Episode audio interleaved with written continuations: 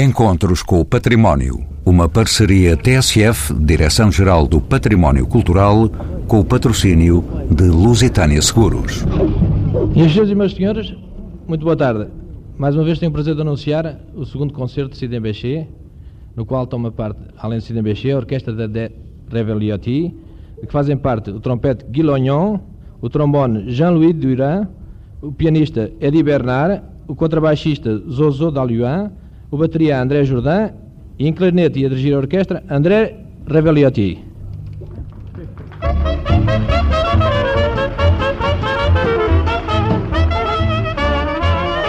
É um dos mais antigos clubes de jazz da Europa e talvez até do mundo e comemora em 2018 70 anos de atividade ininterrupta.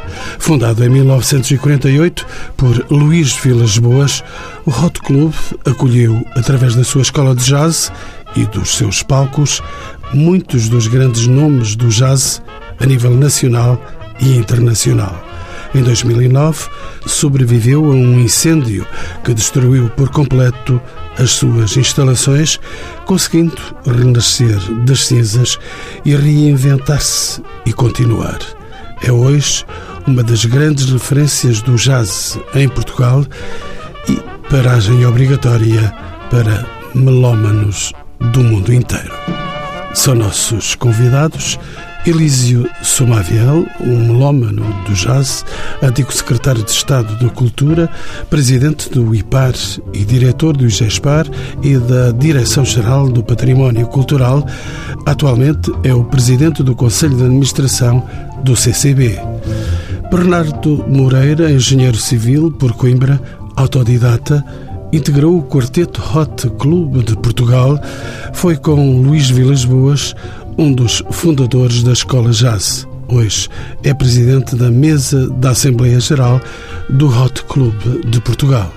E Inês Homem Cunha, responsável do núcleo museológico do Hot Club, integra a equipa do Hot Club desde 2003, a quem pergunto como se justifica esta permanência contínua da verdadeira catedral do jazz em Portugal.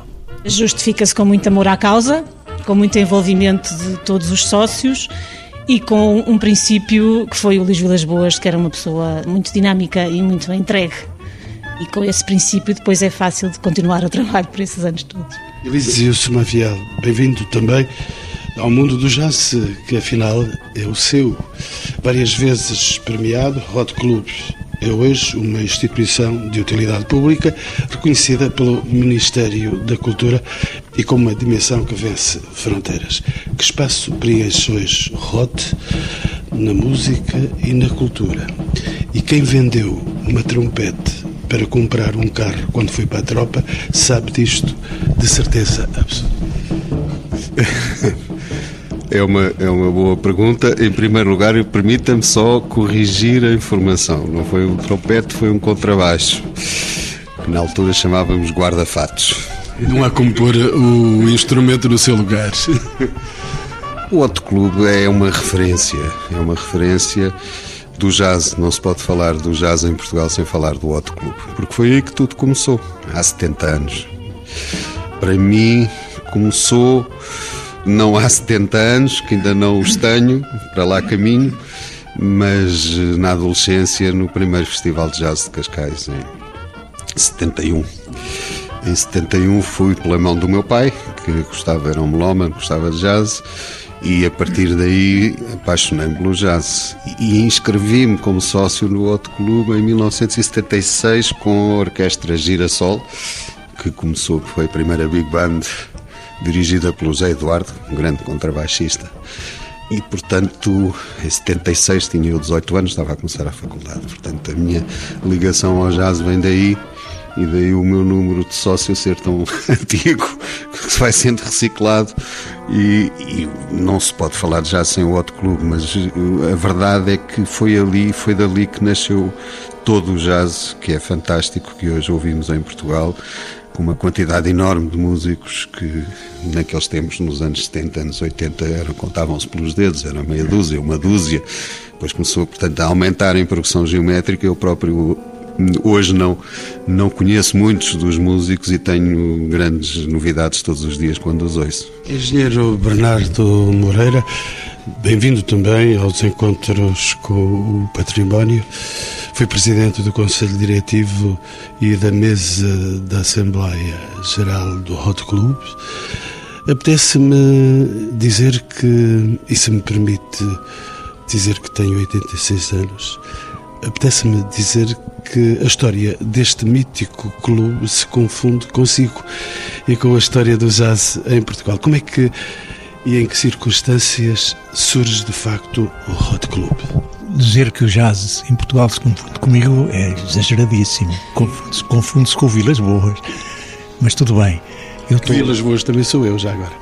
Eu, estou ligado ao OT desde 52, mais ou menos, embora vivesse em Coimbra, já vinha aqui a Lisboa. Em 53 participei mesmo numa emissão radiofónica do Rádio Clube Português, transmitida em direto numa jam session que o Vilas Boas organizou com dois brasileiros. Há documentação disso, mas realmente, uma pequena correção, presidente da mesa da Assembleia Geral ainda sou, que é o que acontece aos velhos. Fui presidente da direção dos 19 anos, ou o que foi, mas depois leva-se o chute pela escada acima e a gente acaba sempre presidente da Assembleia Geral. Mas realmente, voltando cá à história, o, o Vilas Boas era uma personagem, uma personalidade muito engraçada. E realmente é verdade que fazer a história do jazz no século XX, vou exagerar um bocadinho, que eu gosto sempre de exagerar um bocadinho. É fazer... E na rádio exagerar é puxar mais ouvintes. A história do jazz em Portugal no século XX, porque a partir de 1990 e tal, 2000, é um bocado diferente do que eu estou a dizer. Mas até lá fazer a história do jazz é fazer a história do Ote. E fazer a história do Ote é fazer a história de Vilas Boas mais ou menos, quer dizer, ele esteve em todos os movimentos importantes. O Ote tem uma qualidade fantástica, é ter conseguido até hoje manter a característica de clube de sócios. Muito embora o associativismo esteja muito em, posto em causa, porque a, ju a juventude atual não se bate por, por ideias, bate-se por interesses, é chato dizer isto, mas é verdade. Foi possível ao OT sobreviver 70 anos porque nunca o Vilas Boas deixou transformar o OT num clube comercial, senão já tinha acabado. Eu tenho muitas dúvidas em dizer que o OT é o clube mais antigo da Europa. Neste momento tenho quase a certeza que é o mais antigo do mundo. Porquê? Porque todos os outros clubes, os, os que existem na América, são posteriores ao OT. Os que ainda existem, os que talvez tivessem existido antes, já não há. Portanto, é assim porque o outro tem sobrevivido. Bernardo Moreira sabe como ninguém que foram muitos os nomes sonantes da música que, ao longo destes 70 longos anos, passaram pelo Hot Club. Quais foram os momentos mais marcantes, se tem disso memória? E, já agora, os nomes mais sonantes? É, quer dizer, é extraordinariamente difícil para mim responder a isso, por várias razões. Primeiro, a memória já não dá para tudo a memória começa-me a falhar. 86. 86 já pesa um bocadinho. Mas, sobretudo, há músicos que não terão sido grandes nomes sonantes que para mim foram extremamente importantes e há outros que, tendo sido extraordinariamente sonantes, também foram importantes. Eu selecionar alguém, para mim é difícil. Eu diria duas condições. O princípio do ONTE foi feito sempre com música ao vivo na, na, na, estrutura de jam session. Não havia o concerto organizado com grupos estabilizados e tal, só a partir dos anos 70. Até aos anos 70, só o voto funcionava no formato de jam session. Os músicos nacionais que garantiram o fim dos anos 40 e o princípio dos anos 50 são importantíssimos nisto. Os Mário Simões, os Hélder Martins, os Carlos Menezes, toda essa gente que garantiram centenas de horas de jam sessions no OT, como verdadeiros amadores. Eram todos profissionais, mas eram amadores porque amavam. Né? E não viviam daquilo, viviam de tocar nas boates, tocar música de dança, mas iam para o OT tocar jazz. Né? Eu sou da segunda geração, que é uma geração que vem de Coimbra, que depois é acrescentada aqui em Lisboa pelo Manuel Jorge Veloso, pelo Canelhas, etc., por aí fora, que somos o contrário, somos um grupo de amadores que quer tocar como os profissionais. E realmente só conseguimos chegar aí com um jovem belga que veio viver para Portugal em 56 ou 57, que era o Jean-Pierre Quebler, eh, que já vinha com uma experiência, embora tivesse 17 anos, já tinha um ano e tal de profissional em Paris, que nos obrigou a funcionar como eles funcionavam que é tocar os temas nos tons originais e tal, etc. Por fora. Bem, há muita competição. Depois há os, os estrangeiros que passavam por cá. E porquê é que passavam? Para a sorte do OTE, os aviões de ventoinha, como se dizia na altura de não voavam de Paris para Nova Iorque tinham voar de Nova Iorque para Lisboa, porque não chegavam a Paris. O que é que acontecia muitas vezes no Otto? Nós estávamos no Otto a ouvir discos e tocavam à campainha, a gente ia abrir a porta e descia pela escada abaixo do Hexagordon que dizia, ah, eu vou a caminho de Paris, o avião chegou aqui, só, avião, só voo para Paris amanhã às 10 da manhã, perguntei no aeroporto onde é que há jazz, e como o Vilas Boas trabalhava no aeroporto, toda a gente lhe respondia, jazz, passa da Alegria 39. E ele aparecia ali, portanto, passaram dezenas de músicos de enorme qualidade, a começar pelo Dexter Gordon, pelo Geller, por uma tonelada de time, que garantiram aquelas jam sessions fantásticas. A nossa formação depende imenso disso. Ah, e depois, já nos anos 70, o Vilas Boas já tinha condições. O Vilas Boas tornou-se muito conhecido no meio mundial. Ah, uma vez conheci um australiano no meio da minha profissão de engenheiro. Tive contato com um australiano e disse: ah, Você é português? Eu disse: Sou, sou português e tal. Vilas Boas! Era a única coisa que o australiano conhecia de Portugal eram Vilas Boas. Agora já sei porque é que algumas vezes se enganam e me chamam também Luís. E desse homem Cunha uh, vem do Porto, não vem de Coimbra, mas vem do Porto para o jazz em Lisboa. Que amores são esses? o amor, o amor verdadeiro foi mais para o meu marido, que era lisboeta. Mas eu, quando decidi viver para Lisboa, uh, quis voltar a estudar, porque tinha tirado um curso que não, que não, tive uma experiência profissional que não me agradou de todo quis voltar a estudar e, portanto, resolvi vir para Lisboa. Claro que já o conhecia, portanto, foi para Lisboa um bocadinho por causa disso. Mas voltei a estudar e, nessa altura, decidi inscrever-me no OT. E tive umas aulas de voz, coisa que continuo a fazer sem grandes resultados, mas que insisto. tive umas aulas de voz no OT e, nessa altura, fui, fui como, como acho que toda a gente que gosta desta música, fui absorvida por aquele ambiente e por aquela maneira como as pessoas viviam na, na escola e no clube. Na altura, a escola funcionava por cima do clube. Fui um bocadinho absorvida desde aí, Tive uns tempos sem pagar cotas, mas uh, mantive-me sempre ligado ao clube e regressei em 2003, desta vez, para trabalhar com o engenheiro Bernardo Moreira. E sei que hum, em 2009 foi testemunha de um incêndio que destruiu as instalações históricas do clube. Muitos vaticinaram a sua morte, afinal, o Hot Club conseguiu literalmente renascer das cinzas e recuperar a sua atividade e, o mais importante, a sua identidade. Como é que foi possível este processo, Inês? Um processo complicado. Para começar foi um susto, porque eu era presidente do OT há seis meses e de repente um dia acordei de manhã e tinha uma mensagem do Luís Hilário a dizer o clube ardeu. E eu pensei, o que, é que, é que, é que eu faço agora, não é? Quer dizer, presidente do OT Clube há seis meses com uma notícia destas, mas eu acho que, mais uma vez, é a prova de que o Hot Club é uma instituição que não se circunscreve aos seus sócios, quer dizer, é uma instituição da cidade. As pessoas, mesmo que não sejam sócios, conhecem, sabem o que é que se faz lá, sabem que, qual é o tipo de ambiente.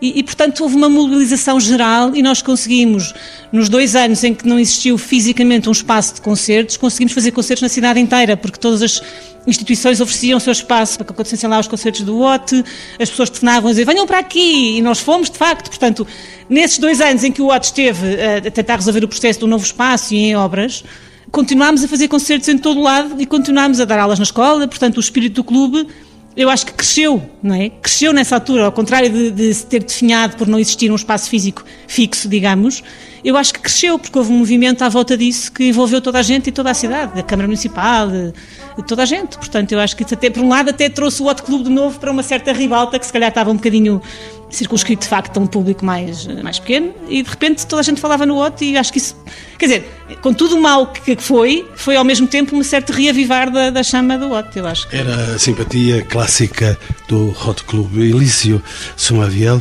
e olhando a história, será que com o incêndio Hot conseguiu matar a sua alma? A aura mítica do velho Cavô conseguiu resistir às chamas ou estaremos perante um novo Hot? Eu estou de acordo com a Inês. Penso que houve uma série de coincidências felizes que revitalizaram o Hot Club. Em primeiro lugar, obviamente que é inesquecível aquele 39, o Cavô da Praça da Alegria, com a Márcia Condessa, que era uma casa de fados por cima. íamos, íamos ao terraço, ouvia-se fado e cá embaixo ouvia-se jazz. Troca, mas, troca de sons. Mas a verdade é que o, o infeliz incêndio catalisou vontades e depois houve uma coincidência importante também que na altura a Câmara de Lisboa conseguiu, e aí houve empenho, eu lembro pessoal do, do Presidente da Câmara da altura, António Costa, hoje Primeiro-Ministro, que é um homem que gosta de jazz e que vai aos concertos. Não há como ter um primeiro-ministro dos nossos dias. Exatamente. E conseguiu arranjar umas instalações ao lado. Ao lado do 39, é o número 48, na Praça da Alegria, e que é uma grande referência. O Luís Vilas Boas ia à Praça da Alegria do Jazz. Diz, faltava o jazz no nome da praça. É a Praça da Alegria do Jazz. E, portanto, ficou ali ao lado e foi arranjado, não, não sei quem foram os autores, mas com uma sensibilidade especial, porque o ambiente que se respira é muito semelhante àquele dos vizinhos do, do 39. Portanto, o ambiente é semelhante, o local é, é no mesmo sítio, é no mesmo, no mesmo ponto da cidade. Portanto, continuam vetustamente os velhos sócios no ar, o Luís Hilário, que foi aqui referido, e, portanto, essa alma manteve-se sempre acrescendo o facto que, de, que um incêndio realmente despertou a opinião pública e talvez muitos jovens na altura despertaram aí para o jazz. Portanto, às vezes há males que vêm por bem. E a direção do OT, não é por estar aqui na Escunha, conseguiu realmente eh, mobilizar e houve aqui estas coincidências virtuosas que fizeram com que o incêndio é uma triste memória, mas que foi perfeitamente superada por, por aquilo que hoje é o OT e naquele lugar que realmente a Praça da Alegria do Jazz é, é, é aquilo mesmo. Um engenheiro eh, de Coimbra, eh, um autodidata e membro do Quarteto Hot Club, Bernardo Moreira, também fundador, podemos dizer, do jazz entre nós, numa época em que a música contemporânea assume expressões e plataformas tão diversificadas, qual é o verdadeiro papel do jazz e qual a adesão dos mais jovens a este género musical?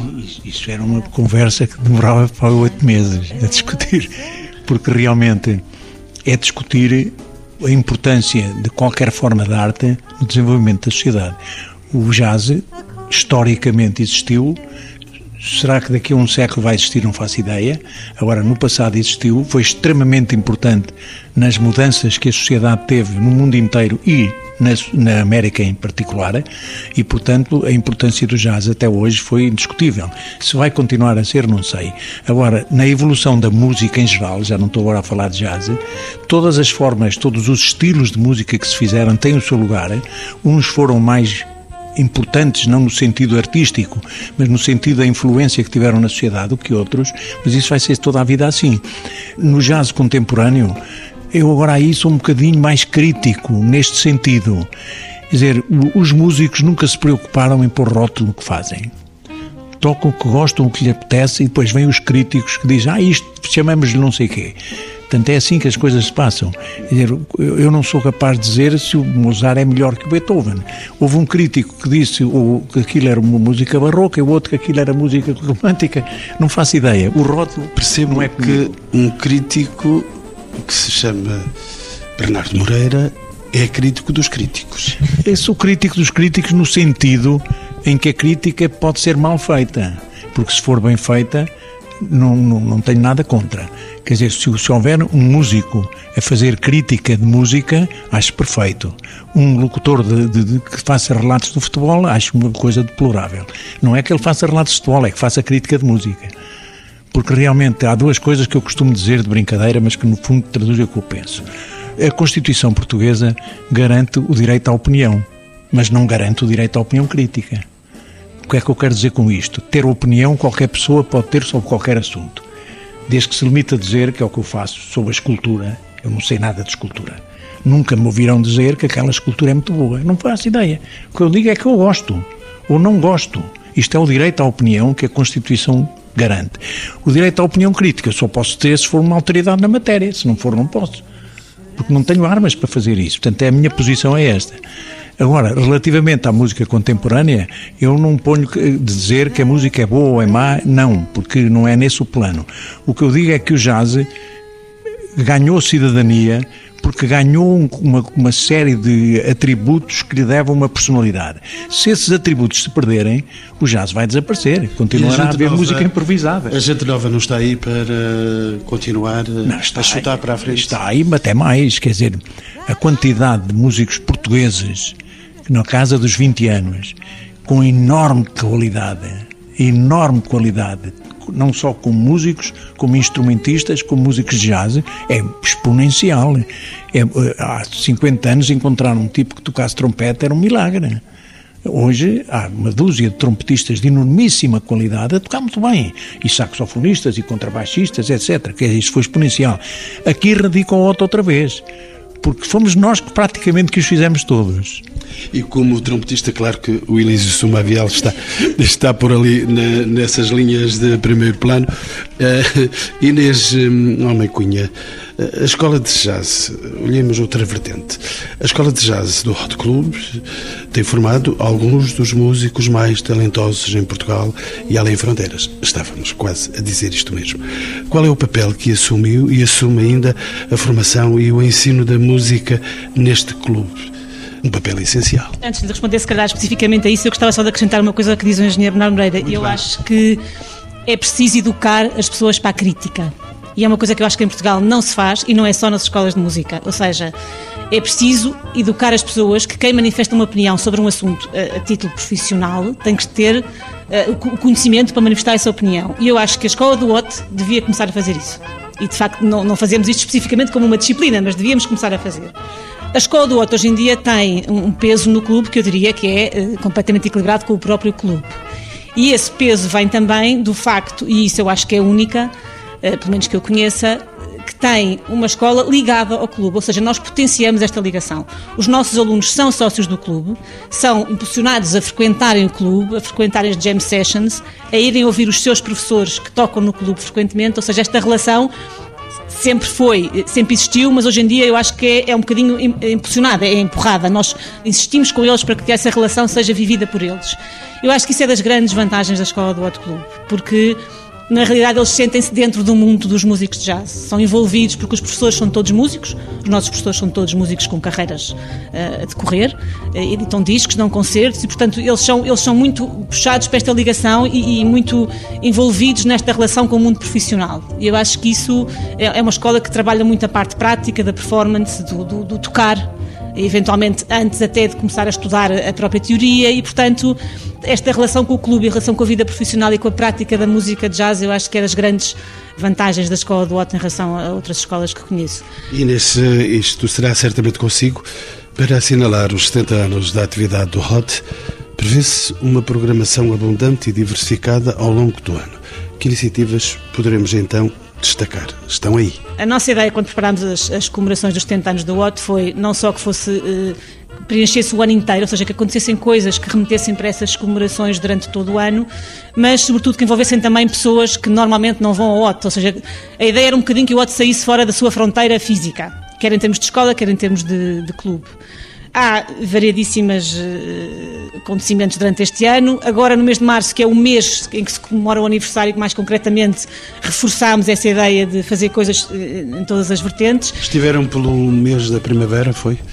Não, o Hot Club, uh, nós celebramos o aniversário do Hot Club no dia 19 de março, porque é o dia em que o Las Boas preencheu a, primeira, a proposta de sócio número 1, um, que era a sua própria, não é? Mesmo Pronto. à porta da primavera. Exatamente, pronto. E, portanto, nós, esse, esse é o dia em que nós celebramos uh, o aniversário, propriamente dito, vamos cantar os parabéns, vamos ter um bolo no clube, vamos ter um concerto especial no, dia 18, portanto, para estarmos lá na meia-noite.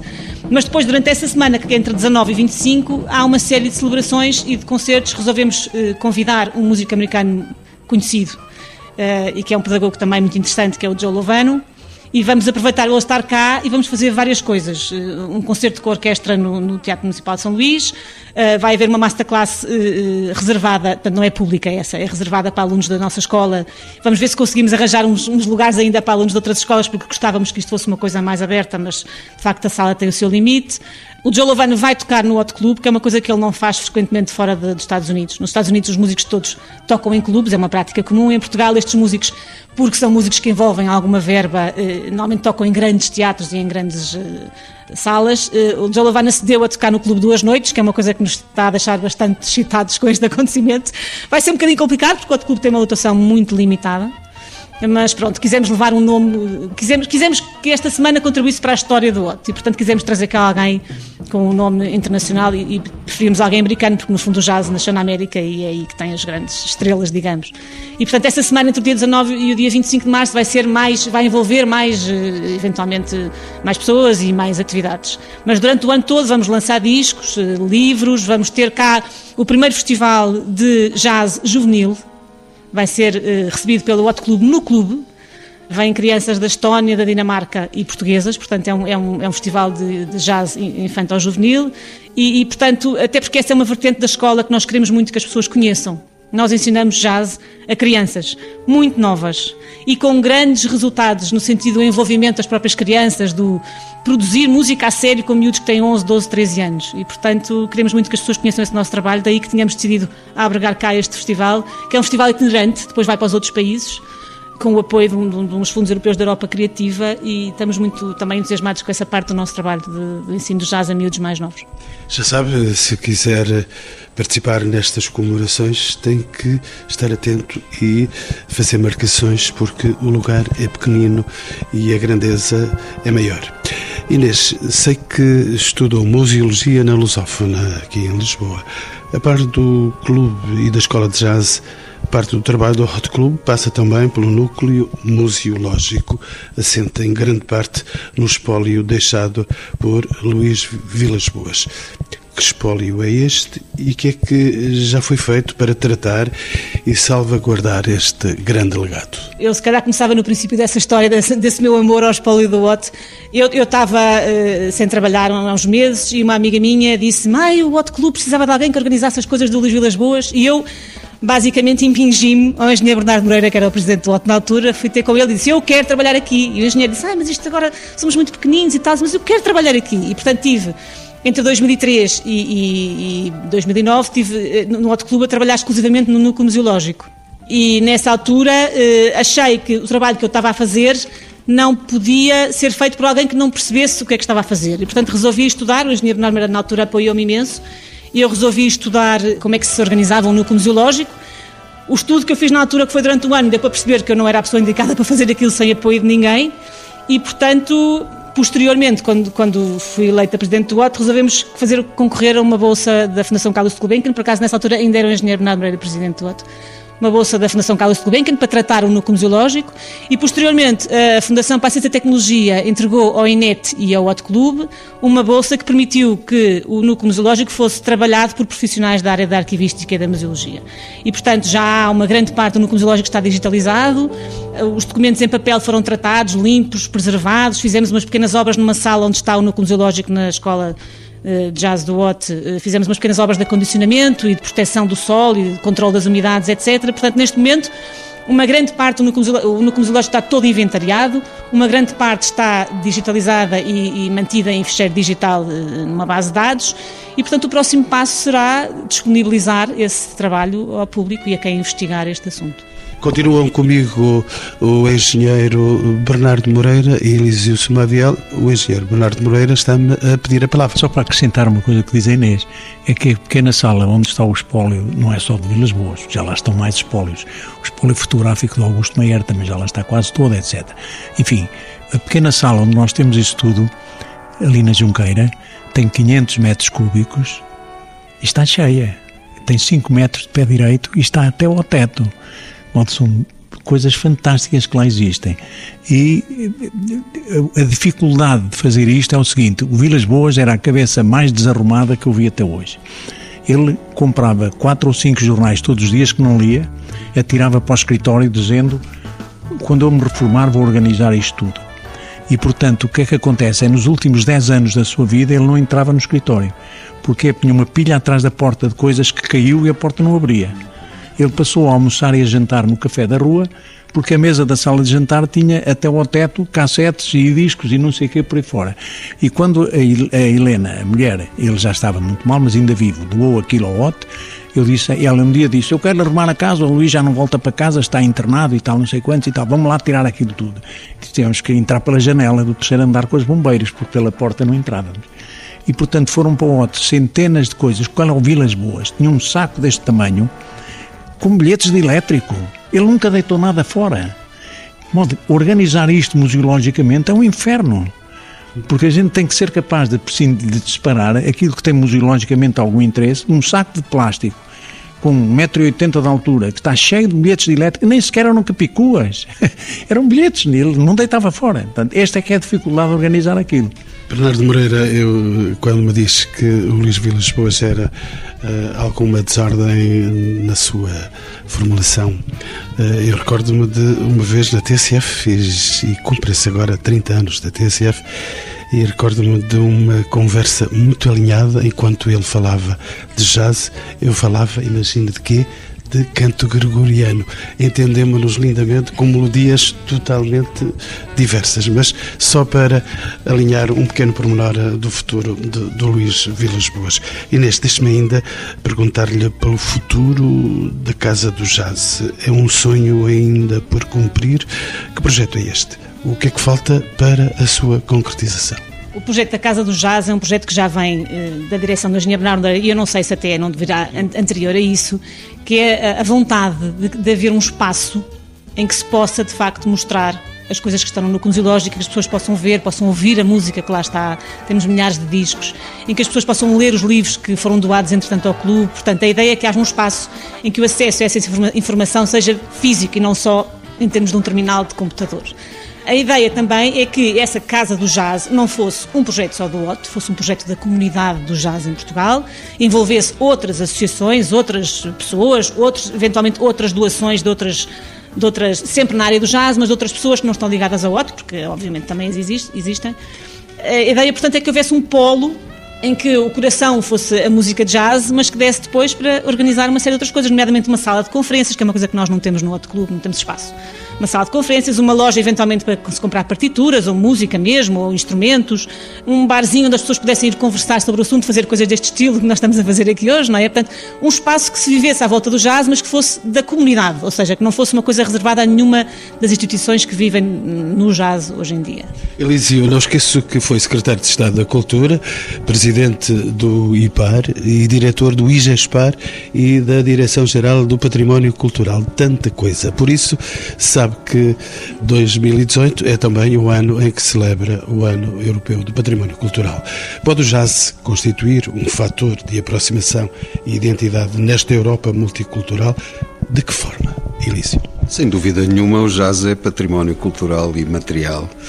E como é, eh, na sua gênese, na sua origem, com as especificidades que depois vem ter em cada país. Mas é música improvisada, tem origens no tempo da escravatura, tem origens, é música improvisada, tem a ver com rituais que depois, e Portugal também, teve interesse em África e, de certo modo, herdou também. E muita dessa nossa capacidade de improvisação na música e do talento dos nossos músicos é essa capacidade de se adaptarem em todos os ritmos, ao swing, ao samba, ao merengue.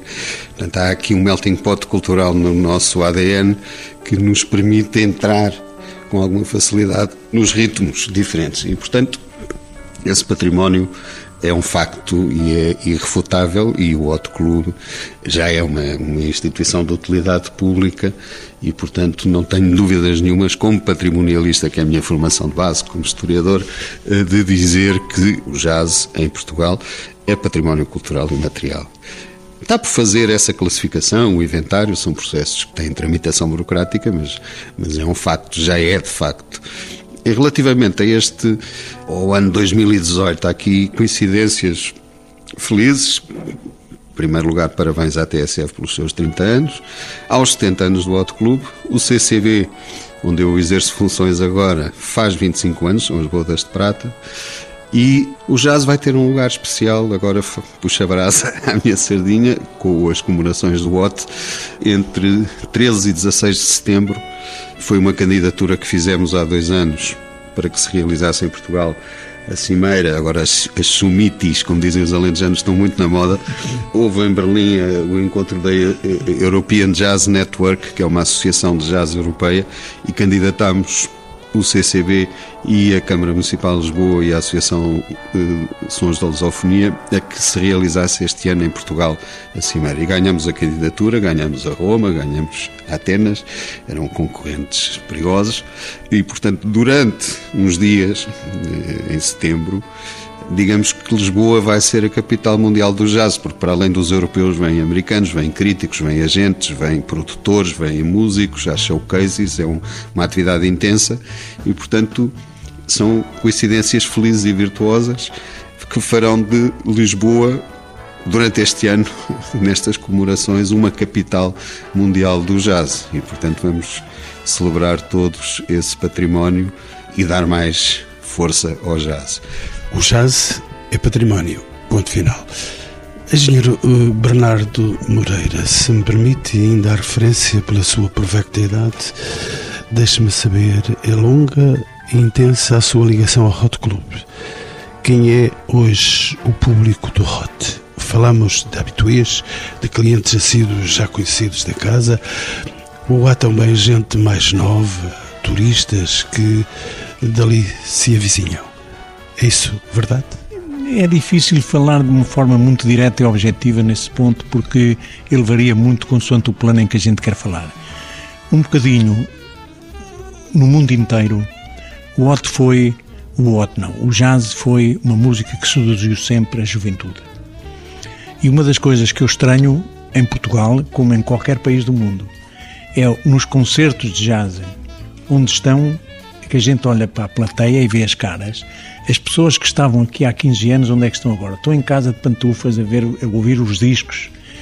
E é uma coisa que me chocou toda a vida um bocadinho, porque realmente isto vive-se com uma paixão enorme quando a gente tem 18, 19, 20, 20 e tal anos e depois chega ali aos 30 e tal, 40, começa a estar frio depois de jantar e o público muda muito. Portanto, o jazz foi sempre uma música para jovens, no sentido de aliciar, e eu acho que continua a ser porque realmente não é que as pessoas de 50 anos não gostem de jazz, já não têm aquela energia para ir a tudo, que era uma coisa que nós fazíamos.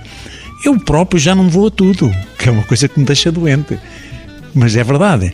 Agora, realmente, numa outra perspectiva, o jazz, enquanto foi tido como uma manifestação marginal à sociedade? É, seduzia as pessoas com algumas ideias de fazer diferente e tal. Hoje não é assim. Hoje a música é aceita como uma forma musical como qualquer outra. E, portanto, ganhou uma quantidade de adeptos e ganhou públicos onde há 50 anos não tinha. E, portanto, depende da perspectiva onde a gente está a querer colocar-se, continuar a dizer que é uma música só para jovens ou uma música para toda a gente. Agora, é verdade, é o seguinte, não é nada fácil. Porque é uma música que o bebop teve a revolução do bebop dos anos 40 transformou o jazz completamente. E uma das coisas que fez foi que deixou de ser música que era feita para dançar para ser feita para ouvir. Isto é uma revolução total.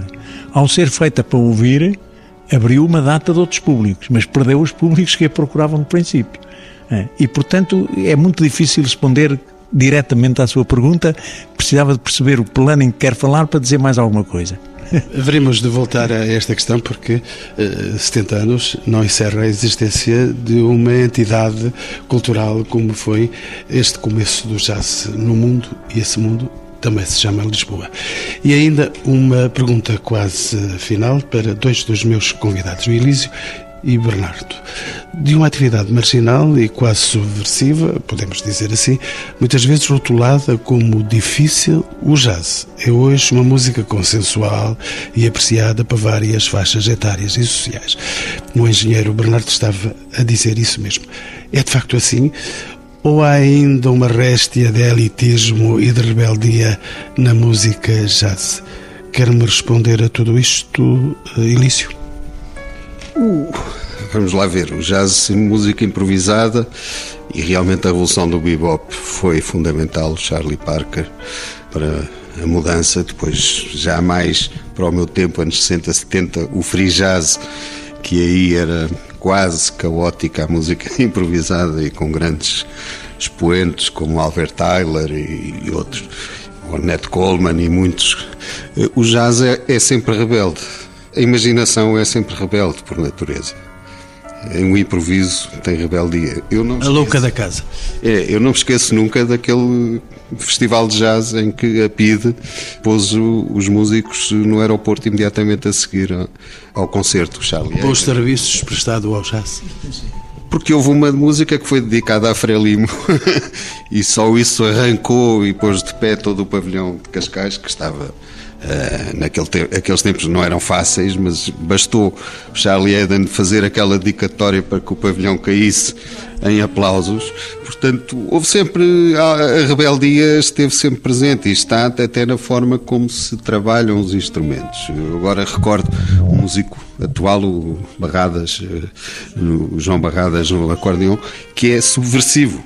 É um músico a que temos que estar todos muito atentos porque vai ter um grande futuro como são outros, o Daniel Bernardes a tocar piano, eh, enfim, faz-me muitas saudades do querido Bernardo Sassetti, mas a rebeldia está no humus, no ADN do jazz e vai continuar a estar. Bernardo Moreira, sei que me quer pedir a palavra, mas eu vou já ao seu encontro. É elitismo e rebeldia na música jazz? Eu queria fazer uma coisa aqui que é a utilização da palavra rebeldia. Estou de acordo com ela, no certo? E subversiva também posso estar de acordo. Agora, as duas ao mesmo tempo não gosto muito. Eu vou dizer porquê. Não tem nada a ver com o jazz. Ou, por outra, voltando atrás, a tal revolução do bebop que transformou o jazz, música para dançar, para música para ouvir, trouxe uma consequência. É que o músico deixou de ser um entertainer para passar a ser um artista. E isto muda tudo. Quer dizer, o artista que fica 50 anos a fazer a mesma coisa não tem, não é, não, não tem nada. Portanto, o facto de ser artista ou quer mudar ou não vale a pena. Quer dizer, mas é um pintor, o, o escritor, o poeta, o, o, autor de teatro, quer dizer, não vale a pena. Ora, antigamente não se passava isto, a gente estava 50 anos a tocar a mesma coisa, que é o que acontece com a música folclórica. A música folclórica, o, os grupos de Santa Marta de Portozelo não querem inovar, querem fazer como se fazia no século XIX. Isto é legítimo. Agora, não é, é criação artística, já foi, já não é. E hoje em dia, portanto, o jazz, eu estou de acordo com, com o Elísio, quando ele usa a palavra rebeldia ou a palavra subversão, porque qualquer das duas é possível. Para estes meus três convidados, excelentes comunicadores, uma última questão. Estamos a concluir o nosso tempo. Elísio Sumaviel, contamos ainda com o futuro. Que futuro esperamos para o jazz e para o Hot Club? Todo, todo o futuro, todo o futuro.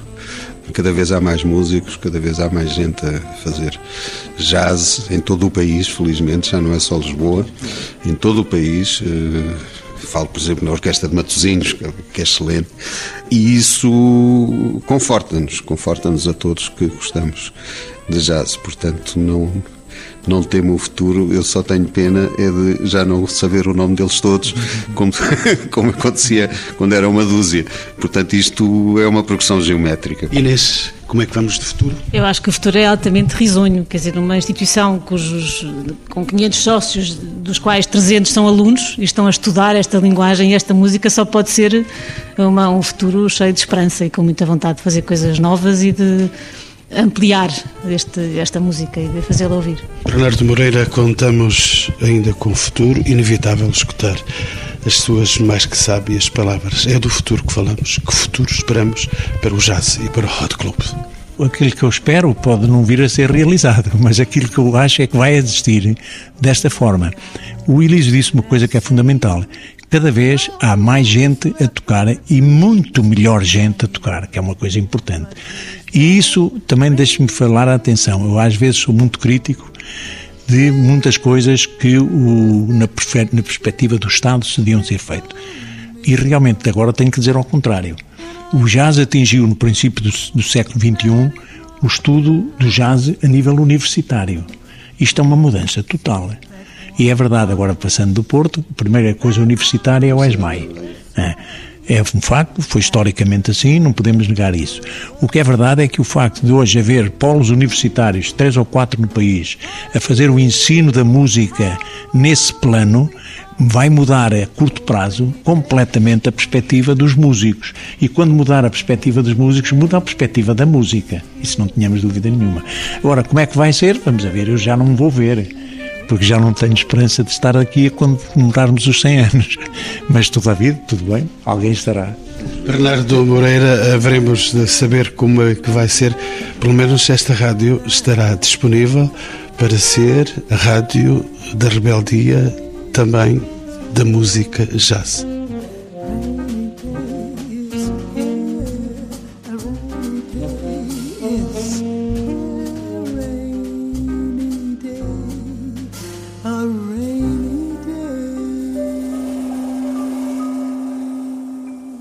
Encontros com o Património, uma parceria TSF, Direção-Geral do Património Cultural, com o patrocínio de Lusitânia Seguros.